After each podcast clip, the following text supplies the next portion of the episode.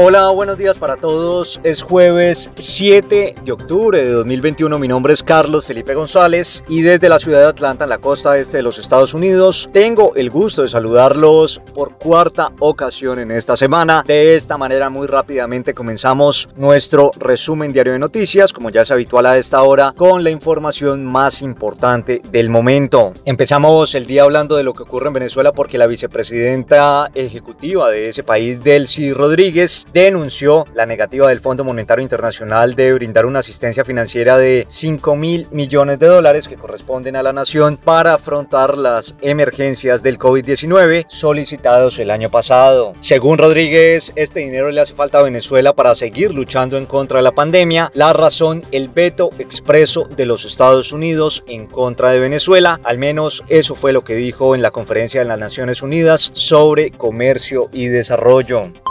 El consejero delegado del cofundador de Facebook, Mark Zuckerberg, negó que su compañía anteponga los beneficios a la seguridad y el bienestar a los usuarios, tal y como aseguró la ex empleada Franz Hagen en su declaración ante el subcomité del Senado de los Estados Unidos. Los comentarios son falsos, así lo escribió Zuckerberg en su cuenta en la red social, en un largo mensaje en que defendió a la empresa ante las múltiples críticas que está recibiendo esta semana.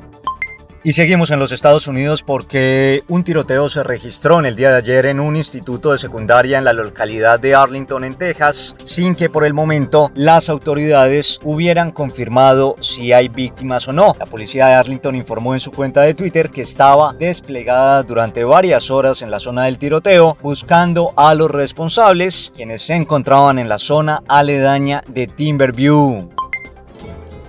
En Santiago de Chile también escuchamos Noticia Corta.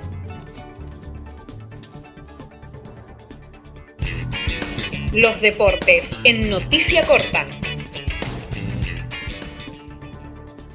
Hablamos de las eliminatorias para el Mundial de Qatar 2022 porque esta noche con destacados retornos por un lado y una importante ausencia por el otro, Uruguay y Colombia se medirán por las eliminatorias suramericanas después de tres partidos sin ponerse la camiseta celeste por diferentes motivos. Los dos delanteros Luis Suárez y Edinson Cavani se encuentran finalmente a disposición del cuerpo técnico del maestro Tavares y es casi un hecho que encabezarán el ataque frente al combinado colombiano.